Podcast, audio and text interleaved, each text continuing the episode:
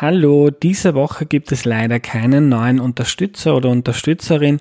Wenn du also schon mal darüber nachgedacht hast, ob du Erklär mir die Welt nicht unterstützen solltest, wäre das jetzt eine gute Gelegenheit. Vielen Dank an alle, die das schon länger machen und den Podcast somit möglich machen.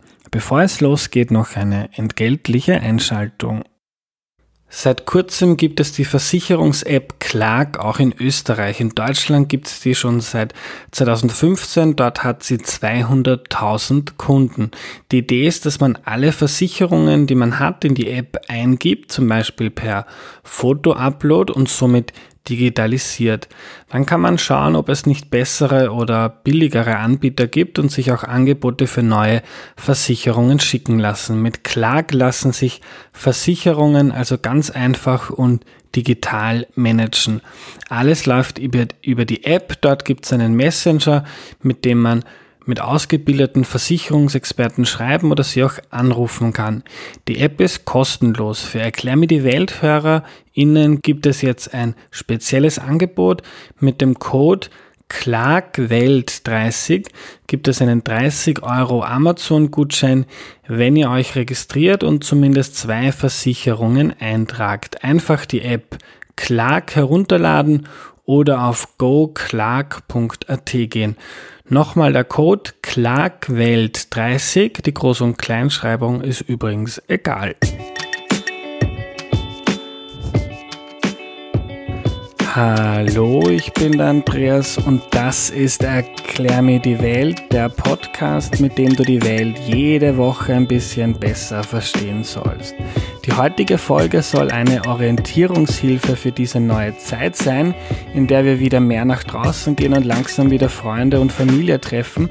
Was ist vertretbar und was nicht? Es geht nicht darum, was rechtlich erlaubt ist. Wenn man draußen einen Meter Abstand hält, sich nicht in Gruppen über zehn trifft, ist quasi alles erlaubt und für das Private zu Hause gibt es rechtlich gar keine Einschränkungen.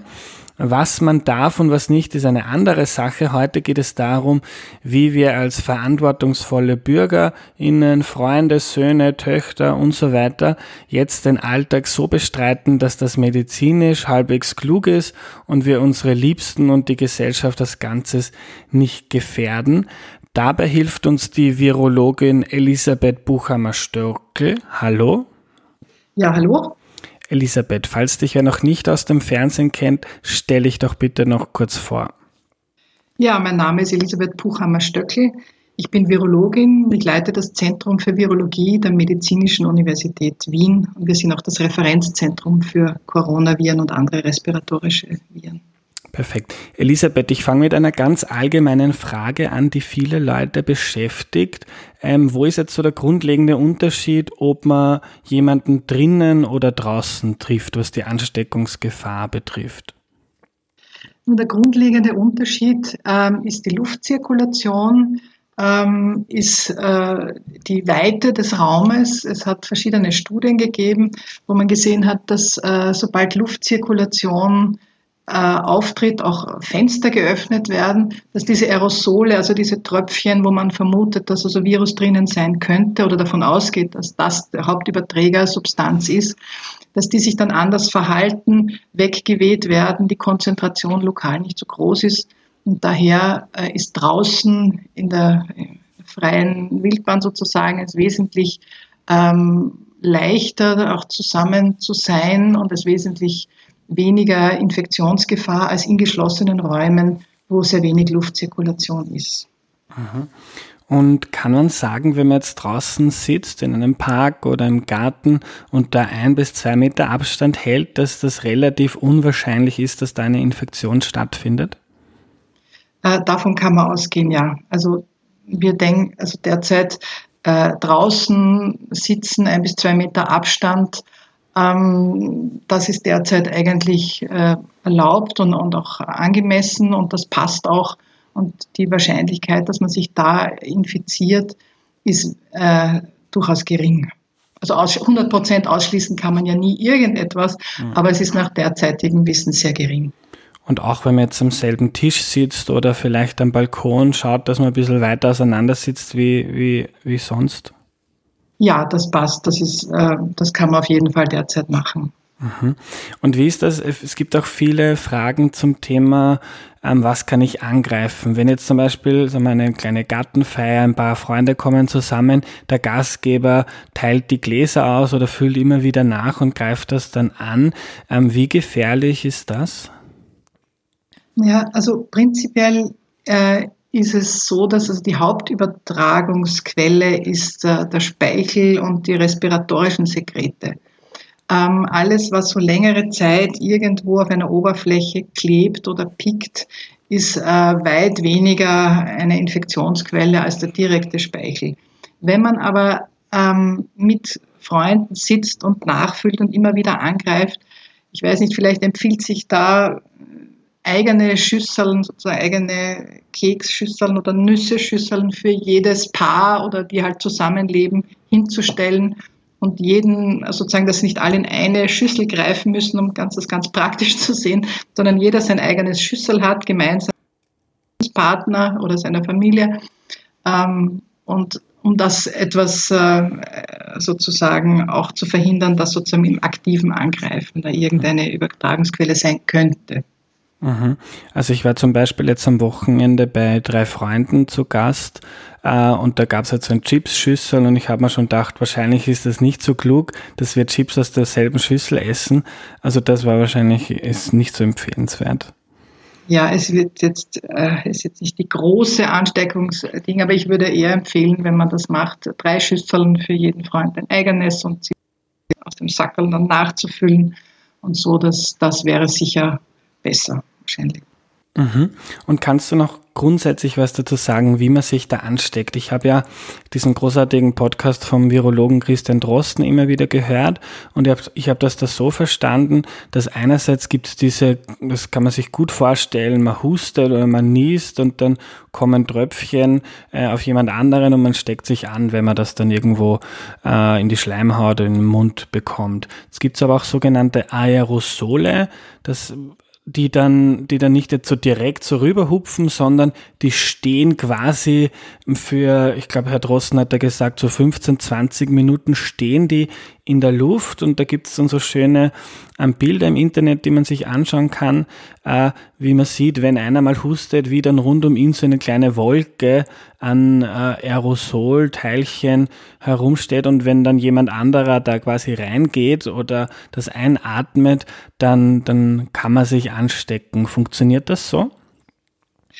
Ähm, Im Prinzip äh, ist es denkbar. Man muss nur immer eines bedenken, es ist immer auch eine Menge, eine Virusmenge, die ansteckend ist. Also es kommt immer darauf an, wie viel Virus ist in dem Sekret, das ich jetzt eingeatmet habe und das jetzt auf meine Schleimhäute kommt. Und es, es braucht eine gewisse Virusmenge, ähm, um äh, Zellen infizieren zu können. Das heißt, wenn ich einatme, und ich bekomme eine bestimmte Virusmenge äh, auf meine Zellen, dann hängt es eben davon ab, wie viel Virus das ist und ob äh, eine Infektion dann stattfindet oder nicht. Und je weniger Virus, umso weniger wahrscheinlich ist es. Und daher ist es wahrscheinlich etwas anderes, schon noch in der Gefährlichkeit oder in der Infektiosität, wenn ich direkt von jemandem, der gerade ganz viel Virus ausscheidet, und wir wissen, das kann recht viel Virus sein, dass der hat, und das im direkten Gespräch äh, übertragen wird, oder durch ein Husten, das ich direkt bekomme. Oder es gibt eben diese Cloud sozusagen, die der Aerosol-Cloud mit diesen Bildern, die ich auch kenne, die also sehr schön sind äh, und sehr eindrucksvoll. Ähm, und ob da jetzt noch genug Virus drinnen ist, dass ich mich da anstecken kann, das ist eben die Frage. Mhm. Aber theoretisch ist es natürlich möglich, dass man auch in diesem Aerosol, aber wie gesagt, das ist auch wieder ein Punkt für draußen sein, weil der Wind und das ist weg. Also. Ja. Aber grundsätzlich grundsätzlich, wenn ich dir so zuhöre, ähm, und ganz allgemein habe auch ich das Gefühl, dass man jetzt quasi ein Denkschema aufbauen muss, so wo ist eine Übertragung wahrscheinlich, wo ist sie unwahrscheinlicher, aber wir werden jetzt noch einige Zeit damit leben müssen und da kann man das Risiko wie auch sonst nirgends im Leben auf Null setzen. Also es ist theoretisch möglich, dass man mit einem Glas oder über die Tür, über den Türgriff ähm, sich auch infiziert, aber andere Dinge sind wahrscheinlicher und es macht Sinn, also es gibt Sinn, dass man die Aufmerksamkeit auf diese Dinge lenkt. Ja, genau. Also die Aufmerksamkeit würde ich primär auf dieses Abstand halten legen. Also das ist, glaube ich, das Um und Auf derzeit, dass man für den Fall, dass das Gegenüber Virus ausscheiden würde, genug Abstand hat, dass es unwahrscheinlich ist, dass ich das bekommen kann. Also alles, wo Leute eng zusammen sind und in Räumen noch dazu eng zusammen sind, das sollte man vermeiden. Ja. Ähm, das ist eine andere Frage, die mir auch viele Leute geschickt haben. Ähm, jetzt war das Wetter gerade sehr gut. Für viele ist kein Problem, irgendwie sich im Garten oder im Park zu treffen. Wenn es mal wieder ein paar Tage, paar Tage regnerisch wird, ähm, wie schlimm quasi ist das, Leute zu sich nach Hause einzuladen? Und wenn man da schaut, dass man jetzt nicht gemeinsam am Sofa sitzt, sondern ein bisschen Abstand hält, aber trotzdem man ist in einem geschlossenen Raum. Ähm, das ist durchaus möglich. Also wenn der Abstand eingehalten wird, dann spricht da gar nichts dagegen. Ich würde schauen, dass ich möglichst lüfte, immer wieder Luftaustausch habe, vielleicht den Wind kurz reinlassen und so. Ähm, aber es spricht nichts dagegen, mit Abstand auch in Räumen zu sitzen und Leute zu sehen. Da spricht nichts dagegen. Aha. Man sollte halt eines ist halt ein bisschen ein Problem, ähm, die ähm, sozusagen vulnerable Gruppe, wie es immer so schön heißt, also diese sehr alten Personen mit Vorerkrankungen. Ich kann es da selber sagen, ich habe eine alte Mutter mit 92 Jahren und ich bin extrem vorsichtig und würde sie also mit großem Abstand äh, sehen und, und also um da ja nichts äh, anzurichten. Aber auch da würde ein Abstand von zwei, drei Metern in Ordnung sein. Mhm. Ähm, ein, eine konkrete Frage von einem Hörer, Hannes, der wird gern seine Eltern wieder mal besuchen. Die sind 57 und 60 Jahre alt, beide relativ gesund. Ähm, also wenn ich dir zu Zuhörer im Garten kann er sie treffen. Ähm, wie ist zum Beispiel, äh, wann kann man die Eltern wieder umarmen, wenn sie ein bisschen älter sind? Muss man da jetzt wirklich darauf warten, bis eine Impfung oder ein, ein gutes Medikament gibt, dass das wieder drinnen ist? Ja, das ist, äh, das ist das, was ich mir auch immer überlege, wann kann man die Leute wieder umarmen. Prinzipiell sehen ist kein Problem, auch, also die Eltern, wenn sie gesund sind, sowieso und man kann sie auch in Innenräumen sehen mit Abstand. Die Frage ist halt, man, man kann sich natürlich auch Leute äh, suchen, mit denen man ja eben dann den Haushalt oder die Familie bildet. Äh, und diese Gruppe eben nur innerhalb dieser Gruppe kommt man sich auch näher. Also das war ja immer schon möglich, wer im gleichen Haushalt lebt und so weiter. Und man kann ja auch, es war zum Beispiel für Leute, die alleine leben, ja auch die Idee wurde diskutiert unter allen möglichen äh, Leuten, dass einzelne Leute sich also Anschluss an Familien bekommen, dass sie auch mit Leuten zusammen sein können, aber halt immer mit den gleichen und denen auch sehr nahe kommen können, weil das ist ja ein Grundbedürfnis und das muss man schon auch äh, bedienen dürfen. Ja. genau. Ähm, und dann noch beim Fall vom Hannes, das hat er mal sehr detailliert geschildert. Da ist es so, dass die Eltern äh, woanders wohnen. Er wohnt in Wien ähm, ist dann vertretbar auch zu denen zu fahren, um vielleicht mal zwei Tage dort zu schlafen. Man greift dann mal die Türklinke an, man greift vielleicht den Tisch oder die Sofa an, wo man sitzt. Ist das, äh, ich, ich glaube, der Hannes ist da sehr vorsichtig. Äh, ist das, äh, macht, macht er sich da zu viele Sorgen oder ist das vertretbar? Nun, es im Prinzip irgendwo übernachten mit Abstand und so weiter, das geht sicher. Und noch dazu, was ja im Familienverband ist und man sich ja vielleicht auch öfter sieht. Ähm, also da spricht meines Meinung nach nichts dagegen. Man muss halt immer vielleicht im, im Hintergrund wissen, wie viele Leute habe ich vorher getroffen, wie war mein Verhalten in den letzten zehn Tagen, habe ich viele Leute getroffen, war ich verkühlt und diese Dinge muss man vielleicht mit einberechnen wenn, wenn er immer nur mit ein, zwei Leuten zusammen war vorher und die sind alle gesund geblieben, ähm, dann ist das was anderes, als wenn er sehr viele Leute getroffen hat und ähm, vielleicht einer von ihnen eine Verkühlung mittlerweile hat und so. Also man muss immer wirklich den individuellen äh, Situationsstand äh, betrachten ähm, und kann das jetzt nicht so generell sagen, glaube ich. Aber übernachten irgendwo mit Abstand, das ist sowieso möglich. Mhm. Und noch kurz zu diesem Fall. Er schreibt, seine Schwägerin ist schwanger und die macht sich viele Sorgen. Haben schwangere Menschen mehr Grund, sich Sorgen zu machen als andere? Nein. Also das ist ganz eindeutig äh, zu beantworten. Es äh, gibt keinen Hinweis, dass Schwangere schwerere Verläufe haben oder schwere Infektionen als äh, nicht schwangere Personen. Nein. Mhm. Und für das Ungeborene gibt es auch kein, kein größeres Risiko, wenn es zu einer Krankheit kommt? Nein, also aus derzeitigem Wissensstand nicht. Mhm. Ähm, die Margit schreibt, Abstand halten ist für sie ganz okay, aber was sie fertig macht, ist, dass sie keine Hände schüttelt, wenn sie jemanden trifft. Das findet sie ganz irritierend. Wie schlimm ist Händeschütteln? Ja, Händeschütteln, das sollte man vermeiden. Äh, weil doch äh, die Leute sich mit den Händen ins Gesicht greifen. Und es ist egal, ob ich Handschuhe anhabe oder nicht. Wenn ich mir mit den Handschuhen ins Gesicht greife, habe ich genauso möglicherweise eine Infektionsquelle und das ist eben so unmittelbar. Und daher ist Händeschütteln etwas, was wirklich, äh, wo wirklich abgeraten wird ähm, und wo man sich vielleicht eine andere Lösung finden sollte und wird und viele ja finden. Also das ist vielleicht nicht so schwierig, was anderes da zu finden. Quasi das Einschlagen mit den Füßen. Mit den Füßen, ein Namaste machen die meisten jetzt mittlerweile. Und, und ja.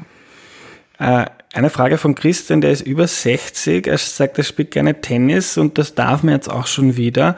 Äh, er macht sich aber Sorgen, den Ball greifen ja nicht nur, greift er nicht nur er selbst an, sondern auch der Tenniskollege und noch andere Leute. Ist vorstellbar, dass über so einen Ball das Virus übertragen wird? Naja, also ich würde das ganz pragmatisch lösen, wenn sich alle vorher die Hände desinfizieren. Äh, gründlich die Hände desinfizieren und darauf schauen, dass sie während des Spiels nicht an die Nase, an den Mund greifen, sofern das möglich ist, dann sehe ich für die Bälle jetzt nicht wirklich äh, das Problem. Also man muss sich halt rundherum, ähm, weil es ist sehr schwierig, äh, ich glaube, es wurde in einer Pressekonferenz gesagt, man nimmt die eigenen und greift nur die eigenen an ja, vielleicht geht das mit verschiedenen Farben auch möglich. Ähm, ja, man muss sich, glaube ich, es ist oft schwer, so generell irgendwelche Empfehlungen zu geben oder Vorschriften. Ich glaube, es ist sehr viel gefordert jetzt, die Eigenverantwortung und dass man sich selber überlegt, weil es gibt Millionen Einzelsituationen, wo man eben genau in einer bestimmten Situation ist, ähm, die man jetzt regeln muss und vielleicht prinzipiell nur das Abstand halten ist wichtig. Man möchte nicht in Kontakt kommen mit dem Sekret anderer Leute, mit dem respiratorischen Sekret. Ähm, und wenn das möglich ist, äh, ist das eigentlich das Wichtigste. Ja. Und wie auch immer die Situationen sind, man ist es sich auch gefordert, einmal kreativ nachzudenken, wie kann ich das machen, eben mit den getrennten Schüsseln oder vielleicht mit verschiedenfarbigen Tennisschlägern, äh, Tennisbällen oder eben auch, indem vorher desinfiziert wird und man greift sich eben nicht ins Gesicht während des Matches. Das wäre ja. eine Möglichkeit. Ähm, viele sind auch verunsichert. Jetzt langsam fängt man wieder an, ein bisschen herumzufahren. Wie schaut es mit Öffis aus? U-Bahnen, also wenn man die U-Bahnen in Wien kennt, so jetzt sind sie noch immer relativ leer, aber ansonsten in der Früh ist es sehr dicht gedrängt. Äh, wie gefährlich sind, sind U-Bahnen, Züge und da ist ja oft dann auch schwer, den, den Sicherheitsabstand einzuhalten. Ja, also bisher waren natürlich äh, die U-Bahnen jetzt relativ leer. Ähm, war das kein Hauptinfektions, äh, keine Hauptinfektionsquelle. Also gibt es so Clusterstudien von der AGES, die also geschaut hat, wo sind die meisten Infektionen die dann eben zu kleineren Ausbrüchen lokal geführt haben. Und da kommen die öffentlichen Verkehrsmittel kaum vor. Wie das ist, wenn es wieder ganz voll ist, so wie wir es kennen von vor der Pandemie, ähm, das weiß ich nicht, äh, kann ich nicht wirklich einschätzen. Das mit den Masken ist sicher äh, ein Vorteil, weil da die Tröpfchen nicht so weit gehen. Ähm, die Frage kommt auch immer wieder, wie ist das mit dem Angreifen der Stangen und so weiter? Das sehe ich nicht als Hauptübertragungsquelle, aber ich würde doch vorschlagen, dass man immer darauf achtet, nicht ins Gesicht zu greifen und nach einer U-Bahn-Fahrt, wenn man dann ins Büro kommt oder nach Hause kommt, die Hände desinfiziert. Das wäre, ähm, das wäre, glaube ich, sinnvoll. Je, also jetzt sind viele Leute noch im Homeoffice, wo es geht. Viele Angestellte arbeiten von zu Hause. Bei mir selber ist das auch so. Ich arbeite beim Standard. Wir haben ein riesiges Großraumbüro. Das sind, ich glaube, 80, 100 Leute. Wenn wenn es gefüllt ist, äh, in einem Raum, jetzt im Sommer die Klimaanlage läuft, äh, die Luft wird immer nur hin und her geschoben. Äh, wie, wie, wie gefährlich sind solche Großraumbüros oder Büros allgemein? Naja, Büros, äh, die Frage ist auch hier wieder das Abstand halten. Es gibt jetzt äh, Diskussionen ähm, über Plexiglasscheiben, die man zwischen diesen Einheiten aufstellt. Es wird bei manchen Firmen wird das gemacht und überlegt. Ähm, das macht auch Sinn. Ähm, die Frage ist, kann man nicht noch länger im Homeoffice bleiben? Ja. Und wie viel Homeoffice oder weil äh, es geht sicher noch längere Zeit, dass man also vorsichtig sein muss. Wir reden ja von der möglichen zweiten Welle. Wir wissen nicht, was im Herbst, Winter passiert. Ähm, insofern ist, glaube ich, Homeoffice etwas, was auch auf längere Zeit, wenn es denn möglich ist, ähm, durchgeführt werden wird. Ja. Ähm, noch eine ganz persönliche Frage von mir. Normaler, wir führen das Gespräch jetzt über das Internet. Normalerweise lade ich die Leute immer zu mir ins Wohnzimmer ein. Ich nehme die Interviews dann auf meinem Wohnzimmertisch auf. Das ist so circa zwei Meter Abstand zwischen den Menschen. Ähm, die Gäste haben dann ein, äh, ein, Mikrofon vor sich mit so einem kleinen Mundschutz. Äh, äh, und da redet man relativ nah drauf. Ähm, erste Frage, Hältst du es für vertretbar, jetzt langsam wieder persönlich diese Interviews zu führen? Es ist dann meistens nur für 30 oder 60 Minuten. Äh, und wenn man ganz sicher sein will, wie viele Tage sollte ich Abstand halten, ähm, wenn potenziell jemand mal auf dieses Mikro spuckt? Ähm, naja. Irgendwann ist der Virus ja weg.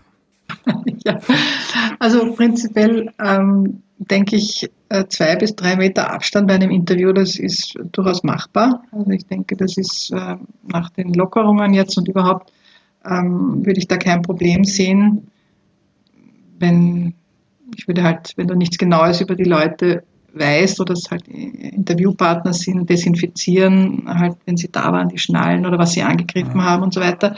Das mit dem Mikrofon ist, ähm, die Mikrofone jetzt haben oft so ein Plastik drüber. Mhm. Also mit dem wurde ich auch schon konfrontiert. Und das wird dann ausgetauscht. Das wäre das Einfachste, weil natürlich ist ein Mikrofon etwas, wo Speichel draufkommt.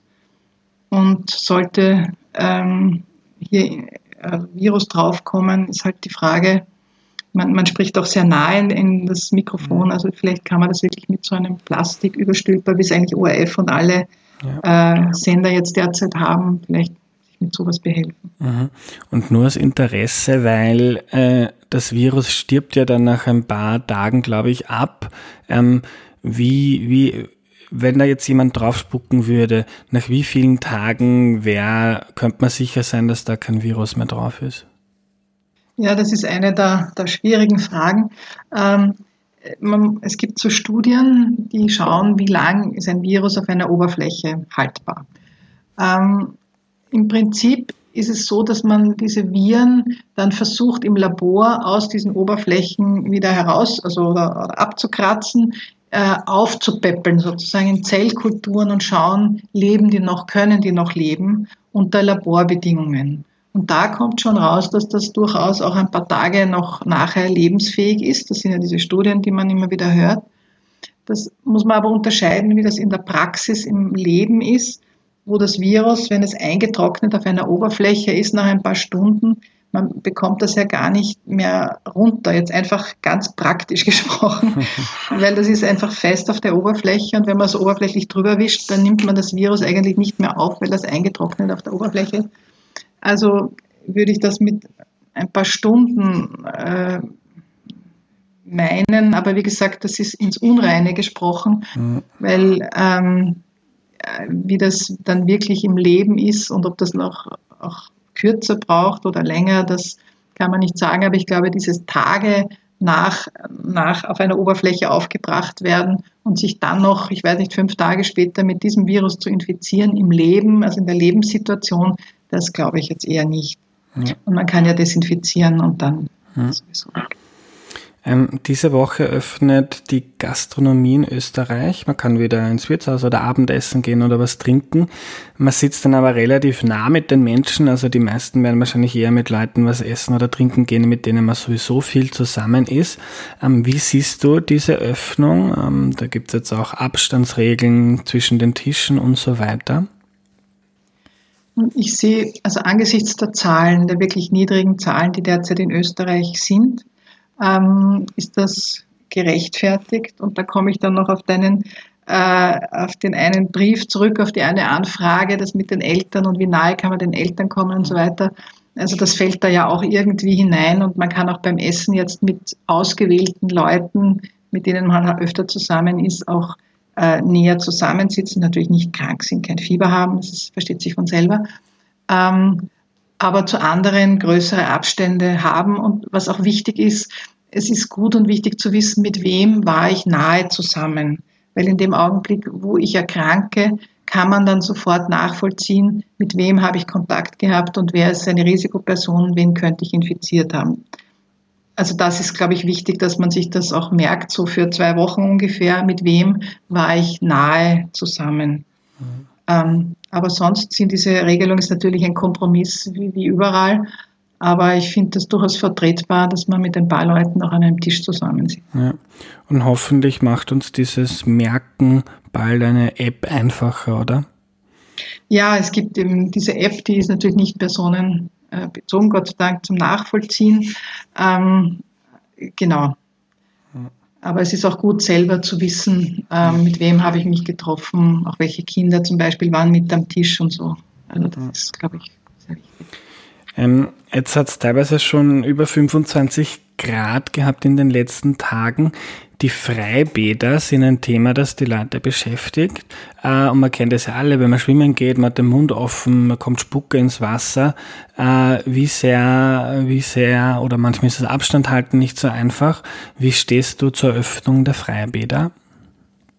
Ja, ich glaube, es ist wie überall äh, gut möglich, wenn man den Abstand einhält. Ich glaube, das ist das Um und Auf, egal was man tut den Abstand, also dass nicht zu viele Leute in den Freibädern sind, weder auf den Wiesen noch im Wasser zusammen. Das ist natürlich wahrscheinlich die Herausforderung, weil wir wissen alle, wie, äh, wie Freibäder sind im Sommer und, das ist auch schön immer gewesen so. Aber es muss, ähm, glaube ich, auch im Wasser um Abstand äh, man sich bemühen. Ich glaube, das ist das Wichtigste. Sonst sehe ich da kein Problem und ich denke, es ist wichtig, Sommer die Bäder zu öffnen und halt eben auf Abstand zu achten. Mhm. Und ich glaube, es gibt ja Studienuntersuchungen, dass das Virus im äh, chlorierten Wasser ja nicht wirklich äh, eine Infektionsquelle ist. Mhm. Ähm, ich möchte noch gerne zum Thema Kinder und Schulen kommen. Sehr, sehr viele Lehrerinnen und Lehrer haben mir geschrieben. Ich glaube, da ist die Verunsicherung auch groß. Ganz kurz zum Stand der Forschung zum Thema Kinder bei Covid-19. Wenn ich das richtig verstehe, ist es so, dass Kinder sich genauso oft infizieren und auch andere anstecken, aber dass sie deutlich seltener dann von diesem Virus krank werden. Ja, das ist also der derzeitige Stand des Wissens ist genau der. Also Kinder haben fast nie Symptome, ähm, erkranken eigentlich fast nie schwer und äh, sind sozusagen asymptomatische Träger des Virus, wenn sie die Infektion bekommen, können aber die Infektion bekommen und können das Virus auch ausscheiden es gibt noch so Studien, die geschaut haben, kann es sein, dass Kinder das Virus nicht so gut ausscheiden oder nicht so weit verbreiten beim Husten, weil sie anders husten. Da gibt es also Studien interessanterweise.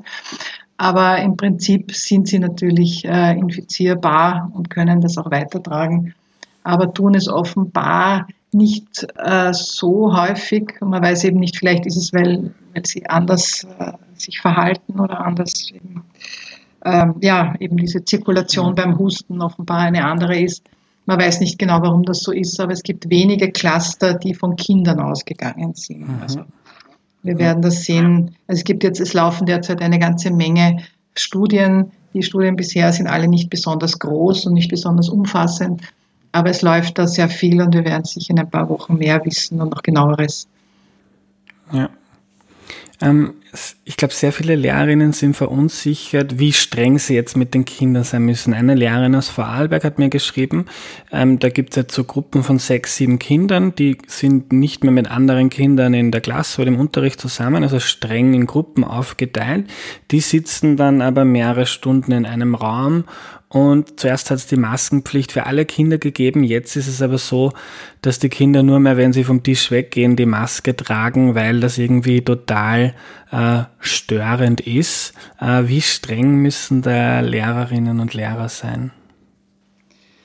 Ähm, Sie meinen jetzt bezüglich der Maskenpflicht, wenn die Kinder rausgehen? Genau, oder, oder zum Beispiel ist das Thema, was sie noch geschrieben hat, äh, in der Pause können diese Kinder, die in derselben Gruppe sind, dann spielen oder muss man wirklich ganz streng darauf schauen, dass die nicht näher als einen Meter zusammenkommen?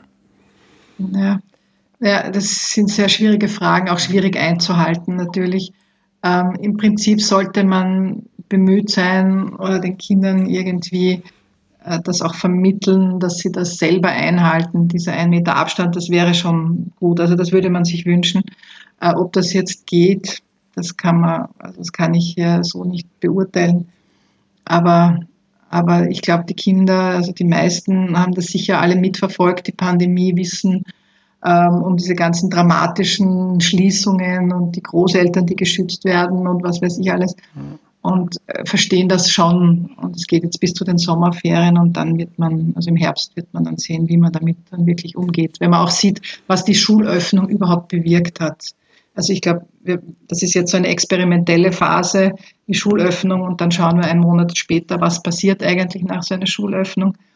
Ähm, und dann wissen wir mehr mit Sicherheit für den Herbst, wie wir dann generell damit umgehen sollten. Mhm.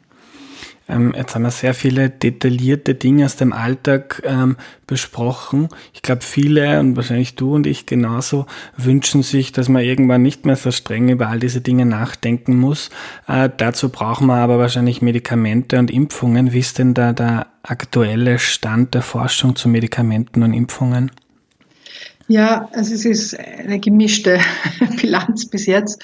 Also es bei den Medikamenten, es gab ein paar Medikamente, die ähm, irgendwie aussichtsreich äh, gewirkt haben, aber äh, das dann doch nicht halten konnten. Also diese erste, also Chloroquin zum Beispiel, ähm, war dann doch nicht wirksam. Es gibt andere Medikamente, wo unterschiedliche Studien sind. Remdesivir wird von einen als sehr positiv gesehen, andere sehen das eher vorsichtig. Ähm, also da es forschen irrsinnig viele Gruppen an Medikamenten und an Impfstoffen. Ähm, wir hoffen, dass, dass die ein oder andere Gruppe damit auch erfolgreich sein wird. Äh, der große Durchbruch war jetzt noch nicht, was Medikamente betrifft. Und Impfungen äh, gibt eine Reihe von Kandidaten. Ich glaube, es gibt irgendwo 70 bis 80 oder mehr als 80 Gruppen, die daran arbeiten. Es sind wirklich ähm, exzellente Spezialisten dabei. Ähm, ich hoffe sehr, dass es einen Impfstoff geben wird. Es wird wahrscheinlich hoffentlich, man wird sehen, mehrere dann parallel geben, weil es ja mehrere Gruppen gibt, die unterschiedliche Ansätze arbeiten. Aber ähm, es wird noch eine Weile dauern. Also vor nächstem Jahr äh, sehe ich da eigentlich keine Möglichkeit auf einen Impfstoff, der auch wirklich wirkt und gut ist und den man verwenden kann, wenn es nicht auch noch länger dauert. Ja. Und vielleicht zu all diesen Fragen, äh, diesen Detailfragen, die wir da jetzt besprochen haben. Mhm. Man kann alles runterbrechen, eigentlich auf individuell überlegen, Abstand, wie weit können die Tröpfchen auf mich zukommen, wie habe ich mich bewegt im Raum, wie viele Leute habe ich getroffen, kann ich, äh, habe ich ein Risikoverhalten gehabt oder so oder nicht. Also es sind eigentlich individuelle Dinge, und man kann es wirklich auf diese Abstandsregeln und Masken halt als Verstärkung der Abstandsregeln im öffentlichen Raum äh, runterbrechen, in Innenräumen und äh, jede Situation dahingehend individuell bemessen. Ich glaube, das ist fast das Wichtigste, als dass man sich jetzt jeder sich überlegt, wie müsste man regeln ein Tennisspiel oder wie müsste man regeln eine Pause. Ich glaube, ähm, ich glaube, es ist sehr viel auch eigene eigenes Gefühl und eigene Wahrnehmung, wie ist meine Umwelt und was muss ich tun, um mich bestmöglich zu schützen. Also ich glaube, da ist jetzt sehr viel Eigeninitiative mhm. wichtig. Und der Spuk ist vorbei, wenn wir massenhaft äh, Impfungen dafür produzieren können. Und das dauert mindestens noch ein Jahr oder vielleicht sogar länger, zwei Jahre. Ja, also wenn eine gute Impfung da ist und die dann auch verfügbar ist und die auch, was halt besonders wichtig ist, ähm, auch bei alten Menschen wirkt. Das ist nämlich nicht so, nicht so einfach, einen Immun, also einen, einen Schutz auch bei älteren Personen aufzubauen. Aber daran arbeiten ja auch alle, weil das ist ja die Hauptrisikogruppe. Aber wenn das geschehen ist und man sich impfen lassen kann, dann gibt es zumindest nicht mehr diese schweren Infektionen. Vielleicht ist es dann eine leichtere Infektion oder, oder völliger Schutz, das weiß man nicht. Ähm, kommt dann auf den Impfstoff drauf an. Aber dann wäre das Problem äh, sozusagen besiegt und dann könnte man sich auch wieder ganz normal verhalten. Mhm. Und jeden umarmen, den man ja. möchte. Vielen lieben Dank für deine Zeit, Elisabeth, und danke, dass du jetzt quasi eine halbe Stunde Dr. Sommer für das Coronavirus gespielt hast. Ja, manches ist im Unreinen immer noch, aber, aber ein bisschen vielleicht, ein bisschen Hilfe, ja. Okay. ja herzlichen Dank. Gerne.